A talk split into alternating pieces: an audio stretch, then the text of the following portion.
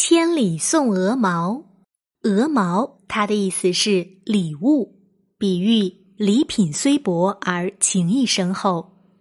封建王朝时期，地方政府都要按时间向朝廷送礼，名为朝贡。至于礼物的轻重多寡，则取决于地方的贫富，并不强求一律。但不送呀，是绝不允许的。嘿，这一年。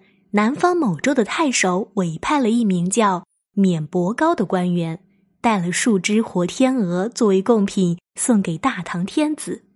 这个州离唐朝都城长安十分遥远，免伯高一路不辞辛苦走到绵阳湖时，已觉十分疲劳，便翻身下马，一面给马匹饮些水，一面稍作休息。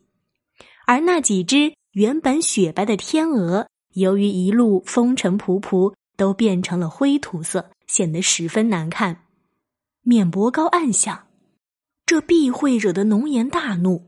皇帝若是怪罪下来，自己就没法交代了。于是呀，他决定将天鹅洗干净后，再带到京城送给皇帝。免伯高打开笼子，将天鹅放了出来。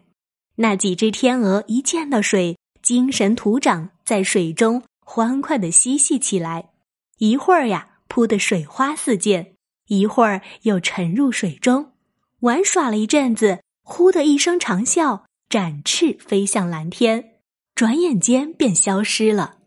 再看湖上，只有几根羽毛在碧波中轻轻飘荡。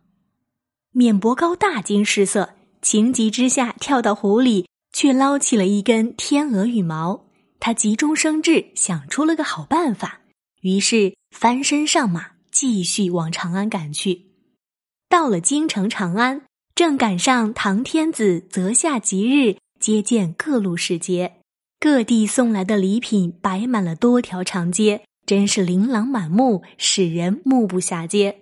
这时，只见绵伯高将一根天鹅毛高高举过头顶，站在那里，满朝文武。都感到非常奇怪，免伯高却镇静的吟了一首诗：“礼品共唐朝，永远路迢迢。群鹅朝天去，只剩一羽毛。上负唐天子，宽恕免伯高。”皇帝听了他的诗呀，觉得十分吉利，对他大加赞赏。这则成语比喻礼物虽轻而情谊深厚，后多省作千里鹅毛。